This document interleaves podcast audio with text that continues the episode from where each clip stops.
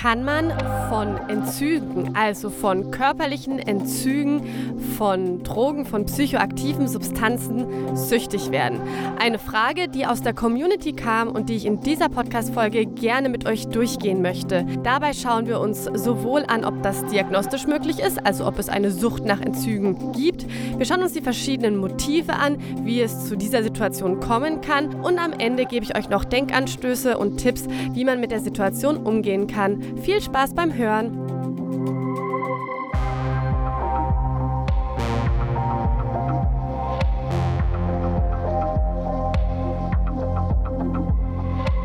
Psychoaktiv. Euer Drogen- und Alkohol-Podcast mit Stefanie Bötsch. Zieht's euch rein.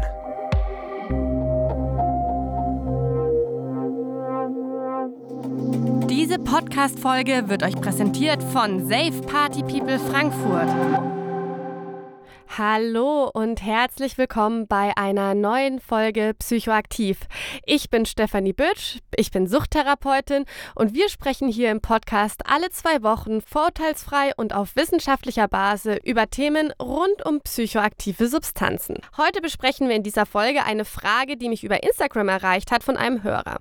Und zwar hat er gefragt, hey, ich habe mir heute aber die Frage gestellt, ob es möglich ist, von Entzügen süchtig zu werden. Also, dass man sich selber von Substanzen oder Ähnlichen abhängig macht, nur um einen Entzug zu machen, weil einem dieses Gefühl so gefällt in dieser Frage steckt so viel Stuff drin, dass ich einfach dachte, hey komm, da mache ich gleich eine ausführliche Podcast-Folge darüber, weil ich glaube, dass die Antwort auch viele andere Hörer und Hörerinnen interessiert. Der erste Teil dieser Frage ist meiner Meinung nach das Thema, was ist eigentlich Sucht oder kann man von allem süchtig werden. Oder in diesem Falle kann man von Entzügen überhaupt süchtig werden. In der Alltagssprache wird das Wort Sucht ja super häufig genutzt. Sei es, hey, ich bin süchtig nach Schokolade, hey, ich bin süchtig nach Sport. Das hat jetzt in dem Sinne noch gar nicht so viel mit krankhaften Verhalten zu tun, sondern wird in der Alltagssprache sehr häufig dafür verwendet, um zu sagen, dass man etwas sehr oft, sehr häufig macht oder das Gefühl hat, ohne diese Sache nicht auskommen zu können. Der Punkt ist leider, dass das ein bisschen schwierig ist, weil diese Alltagssprache oft auch was Stigmatisierendes hat für die Menschen, die eben wirklich erkrankt sind an einem Abhängigkeitssyndrom bzw. an einer Substanzgebrauchsstörung, die nämlich tatsächlich nicht oder nur sehr schwer ohne die Substanz oder ein Verhalten können. Aber dem hingehend muss man dahin wirklich mal ein bisschen unterscheiden, weil das süchtig in der Alltagssprache wirklich viel weniger bedeutet als in der Diagnostik. Wir haben ja hier in dem Podcast schon sehr oft über Diagnostik gesprochen. Einer der ersten Folgen geht auch um die Abhängigkeitsdiagnose. Die werde ich an diesem Punkt jetzt nicht nochmal wiederholen. Aber die Abhängigkeitsdiagnose, die wir nach der ICD-10, also das ist unser Klassifikationssystem, stellen, kann nicht auf Entzüge gestellt werden. Und zwar nur auf psychoaktive Substanzen, also auf Alkohol, Nikotin, Amphetamin, Methamphetamin, Ecstasy, also relativ viele Substanzen, die da eben aufgezählt sind. Auf die kann man ein Abhängigkeitssyndrom stellen, wenn die Diagnosekriterien erfüllt sind, aber nicht auf Entzüge. Auch ist es möglich, dass eine Abhängigkeitsdiagnose auf verschiedenes Verhalten gestellt werden kann. Ganz vorne sind hier zu nennen das Glücksspiel oder auch das Gaming, wo schon länger auch in die Richtung geforscht wird, aber auch das Kaufen. Zu Verhaltenssucht haben wir tatsächlich noch nicht so viel gesprochen in dem Podcast, wird auf jeden Fall nachgeholt. Aber auch hier merkt ihr, da geht es um ganz gezieltes Verhalten und auch dahingehend können wir keine Diagnose stellen auf ein Abhängigkeitssyndrom auf Entzüge. Trotz allem jagt ja die Person, die ja diese Frage gestellt hat, vermeintlich nach dem Gefühl des Entzugs hinterher. Und da kommen wir dann zu dem Punkt, wie das einzuschätzen ist therapeutisch. Und zwar haben wir hier ein Motiv vorliegen. Denn an sich sind es nicht die Substanzen an sich, die uns abhängig machen. Es ist vielmehr die Motive hintendran, die wir haben. Und Substanzen sind sozusagen ein Werkzeug, um diese Motive, um diese Bedürfnisse zu erfüllen. Das können ganz viele verschiedene Motive sein. Es kann sein, dass man Gefühle nicht spüren möchte, deswegen konsumiert man. Es kann sein, dass man Gedanken unterdrücken möchte. Es kann aber auch sein, dass man mit psychoaktiven Substanzen sozialer ist und deswegen konsumiert. Ne? Das sind alles Motive, die hinter einem Substanzkonsum stecken. Und wenn wir keine andere Möglichkeit haben, diese Motive anderweitig zu befriedigen, kann es eben sein, dass die psychoaktive Substanz immer eine größere Rolle in unserem Leben einnimmt und somit eben sich eine Abhängigkeitserkrankung entwickelt. Jetzt ganz plakativ gesagt, gibt natürlich noch mehrere Aspekte, aber hier mal an dieser Stelle zusammenfassend. Und wenn nun jemand sagt, hey, ich bin ich süchtig nach Entzügen, kommen wir genau in dieses kommen wir genau zu dieser Fragestellung. Was könnten mögliche Motive sein, dass man sozusagen süchtig nach Entzügen wird? Ein mögliches Motiv ist das Motiv des Neuanfangs. Wenn man einen Zug geschafft hat, hat man oft das Gefühl eines Neustarts. Man hat etwas geschafft, etwas ja sehr invasives für den Körper, aber auch für die Psyche und das ist überwunden und nun geht das Leben wieder richtig los. Jetzt kann man neu starten. Das ist ein Gefühl, was viele Menschen auch kurz nach dem Entzug durchaus haben und das kann man sich sozusagen ja dementsprechend selbst generieren. Da Dazu kommt, dass dieses Triumphgefühl gegenüber der Abhängigkeit sich ja auch einstellt. Das heißt, ja, ich habe die Abhängigkeit in diesem Punkt besiegt, ich habe einen Entzug gemacht, ich bin jetzt draußen, ich bin jetzt an dem Punkt, wo ich gerade bin, clean. Und das ist natürlich ein fantastisches Gefühl von einem Triumph, von einem Sieg gegenüber eines Abhängigkeitssyndroms. Und eben diesem Gefühl, was ja auch aus der Nachricht ein bisschen rauskommt, ne, dass, weil man das Gefühl so geil findet, es kommt jetzt halt nicht ganz raus, ob man das Gefühl des Entzuges geil findet oder das Gefühl nach dem Entzug, aber es könnte eben genau das gemeint sein, das Gefühl nach dem Entzug, des Triumphes von yay, ich hab's geschafft und dass man eben genau diesem Gefühl nachjagt, weil man ja auf jeden Fall einen Erfolg zu feiern hat. Und diesen Erfolg kann man sich selbst immer wieder herbeiführen, indem man selbst wieder in ja, ein sehr hohes Konsummuster tritt, das dann einen Entzug zur Folge hat und damit eben sicher diesen Erfolg, diesen Triumph, dieses Gefühl von ich habe gewonnen selbst herbeiführt. Eine andere Art und Weise, wie man die Nachricht deuten kann, wie ich ja gerade schon gesagt habe, ist, dass man das Gefühl des Entzuges selbst so geil findet. Wo man sich jetzt halt erstmal fragen kann, hä, wie kann das denn sein? Ein Entzug ist total hart für den Körper, total hart auch für den Kopf. Und was soll denn daran geil sein? Da würde ich mal einladen, mal ein bisschen genereller vielleicht auch zu denken, dass es ja durchaus sein kann, das kenne ich auf jeden Fall auch von mir, dass man es richtig genießt, mal eine ordentliche Krippe zu haben. Warum? Es ist einfach eine absolute Pause vom Leben. In der Zeit, wo ich eine Krippe habe, wo ich richtig krank bin, mache ich nichts anderes. Dann gebe ich mir in der Regel endlich mal die Erlaubnis, nichts zu tun. Nur auf dem Sofa zu liegen, nur auf dem Bett zu legen Serien zu gucken, vielleicht zu lesen, wenn es die Kopfschmerzen mitmachen. Und ich zwinge mich sozusagen, beziehungsweise die Krankheit zwingt mich, all den Stress wie Arbeit oder vielleicht auch Beziehung etc. wegzulegen, denn ich kann ja eh nichts gerade ändern. Ich bin ja krank. Und genau das kann man sich eben auch mit dem Entzug herbeiführen. Während dem Entzug hat man eine Phase, wo man sich nur darum kümmert, wieder clean zu werden, wieder ja, einen Status zu erreichen, wo man wieder alltagsfähig ist und die Macht oder den Griff, vor allem ja, den körperlichen Griff der Substanz zu entkommen. Und wenn man das erstmal geschafft hat, haben wir, wie wir es ja schon im vorherigen Punkt haben, auch ein Erfolgserlebnis. Und in der Zeit hat man sozusagen das Gefühl, ich mache irgendwo was Produktives, ich stelle meine Gesundheit wieder her und gleichzeitig habe ich eine Zeit, wo ich mir von mir selbst nichts anderes abverlange als das. Und somit gönne ich mir eine Art Blaupause von meinem Alltag, von meinem Stress, indem ich eben, ja, einen Entzug durchführe. Und ein letztes Motiv, was mir dazu eingefallen ist, was ich bei sehr, sehr vielen Klienten und Klientinnen bei mir auch sehe, ist die Schwierigkeit, ein, ich nenne es mal, geregeltes Leben in Anführungszeichen auszuhalten. Es ist leider oft so, dass man davon ausgeht, naja, wenn die Substanz weg ist oder wenn ich es auch schaffe, längere Zeit abstinent zu leben, wenn das mein Ziel war, dann läuft es wieder. Und es kann auch oft sein, dass sich dadurch erstmal viele Ziele auch wirklich ergeben, dass man vielleicht wieder zurück in den Job kommt, dass die Partnerschaft besser läuft, dass man wieder mit dem Sport anfängt, dass man mehr Freunde trifft. Doch vor allem, wenn man über eine längere Zeit eine Abhängigkeitserkrankung hatte, dann ist man selbst oft mehr Stress gewöhnt als eben ein geregelter Alltag, der vielleicht auch manchmal ein bisschen langweilig sein kann. Und es gilt tatsächlich, diesen Status auch auszuhalten. Denn unser sehr gestresstes Hirn, das möchte eigentlich immer wieder gerne zurück zu dem Stress, weil es das ist, was es eigentlich gewohnt ist.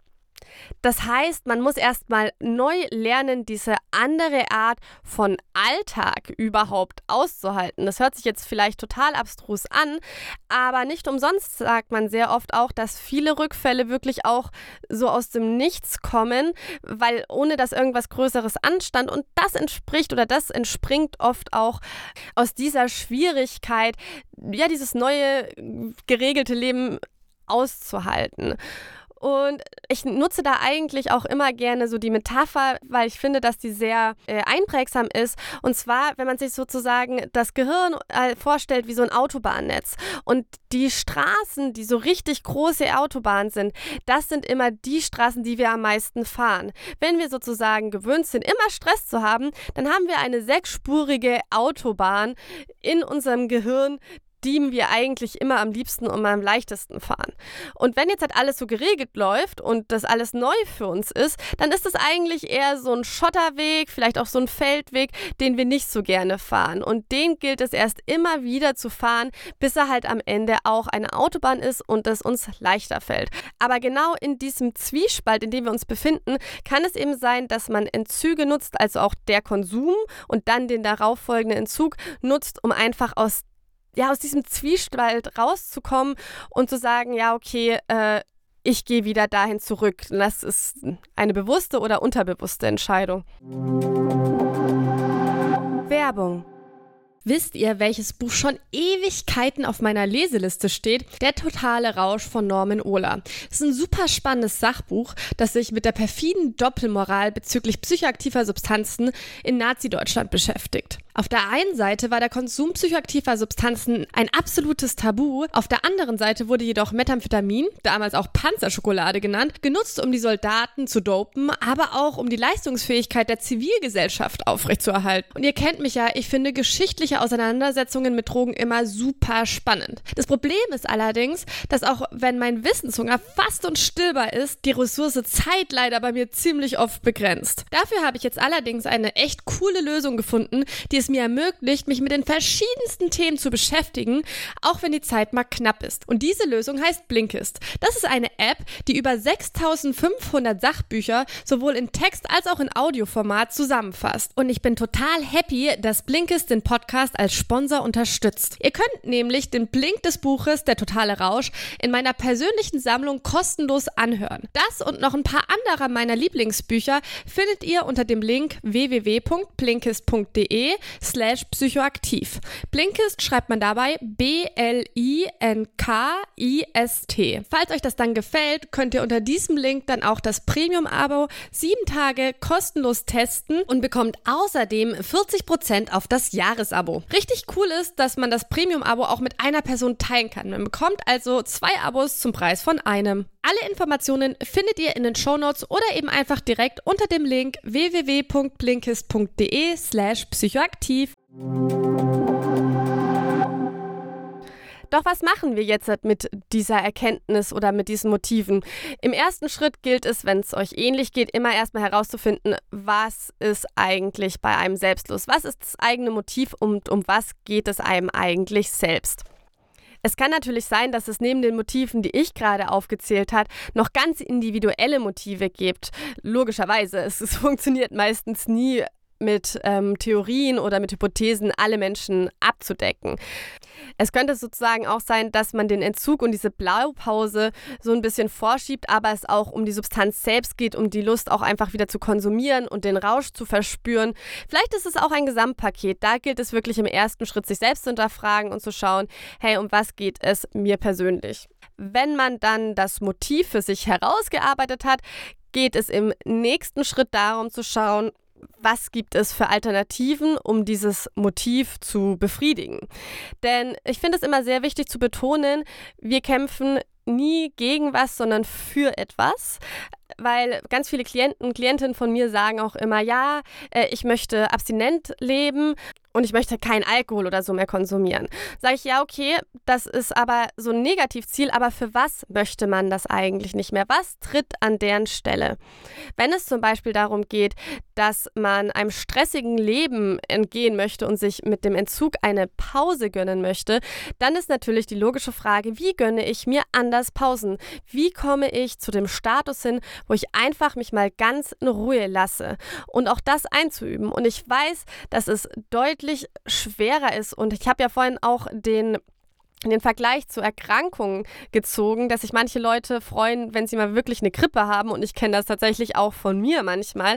Und da gilt es halt wirklich zu lernen. Und das ist auch eine Sache, die man, wo man sich selbst immer wieder auch, ja, erstmal hinbringen muss, wie man sich Pausen setzt und sich einfach mal komplett in Ruhe lässt wie man den Laptop, das Handy etc. pp. auslässt und wirklich nur mal für sich ist. Und da darf man gerne kreativ sein. Manche von euch wissen ja zum Beispiel, dass ich in einem Vipassana-Seminar war Anfang des Jahres. Dazu mache ich auch noch eine Folge. Das war zehn Tage ohne Handy, ohne Lesen, zehn Tage Schweigen, 100 Stunden Meditation. Ich habe das mal wirklich gebraucht, um aus meiner großen Stressphase rauszukommen und so einen harten Break zu machen. Und seitdem fällt es mir deutlich einfacher, auch in meinem Alltag klarere Breaks von der Arbeit einzufügen. Und natürlich ist die abschließende Frage auch immer an der Stelle, wer kann einem dabei helfen? Denn es ist manchmal super schwer, solche großen Veränderungen sich selbst beizuführen, dahin zu kommen. Und klar kann hier immer auch eine Drogenberatung helfen. Es gibt aber auch zum Beispiel Online-Chats, die man nutzen kann, auch zum Thema Abhängigkeitserkrankung und Substanzkonsum. Oder im Idealfall sogar auch vielleicht sich therapeutische Unterstützung nehmen. Ich mag vor allem aktuell, dass im Prinzip sich dieses Online-Chat-Angebot immer mehr ausbaut, weil da an der Stelle hat man halt einfach wirklich schon die Chance, kleine anonyme Beratungsangebote anzunehmen. Und auch da hat man wenigstens schon mal zumindest in einer limitierten Form die Möglichkeit, Input zu bekommen von einer neutralen Person und allein in einen Prozess einzusteigen, in dem man ja so ein bisschen äußere Kontrolle oder Motivation hat, um seine Themen anzugehen. So, meine Lieben, das war es schon mit dieser Folge. Wie ihr merkt, haben wir heute besprochen, dass es nicht möglich ist, diagnostisch, also auf einer diagnostischen Ebene von Entzügen süchtig zu werden, wie die Anfangsfrage eben war, aber dass es eben dafür verschiedene Motive geben kann, die genau zu einem solchen Verhalten führen und dieses eben auch verstärken. Um genau an diesen Aspekten zu arbeiten, macht es eben Sinn zu schauen, was für ein Verhalten kann an die Stelle dieses Verhaltens treten und für was mache ich das eigentlich. Ich hoffe, euch hat diese Podcast-Folge gefallen. Wenn, könnt ihr gerne mir ein Follow dalassen oder sie liken oder eine Bewertung, je nachdem auf welcher Plattform ihr das gerade hört. Und auf Spotify kann man auch Kommentare schreiben seit neuestem, falls das eine Möglichkeit ist, wo ihr mit mir in Kontakt treten möchtet.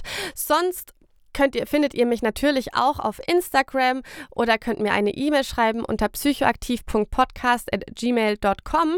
Aber ich habe seit neuestem jetzt auch die Möglichkeit, dass ihr mir anonym Podcast-Themen schreiben könnt. Weil ich kann mir auch gut vorstellen, vor allem wenn es um so private Themen gibt, dass euch das eher schwerfällt, eine Identität preiszugeben. Und deswegen dachte ich mir, ich mache einfach ein anonymes Google Doc. Das habe ich euch ähm, in den Show Notes verlinkt. Und da könnt ihr einfach eure Themenwünsche eintragen, beziehungsweise wie heute gerne auch eine Frage, eine Situation eintragen. Und dann schaue ich, dass ich sie hier in diesem Podcast besprechen kann. Und sonst wünsche ich euch noch eine wunderbare Zeit und bis bald.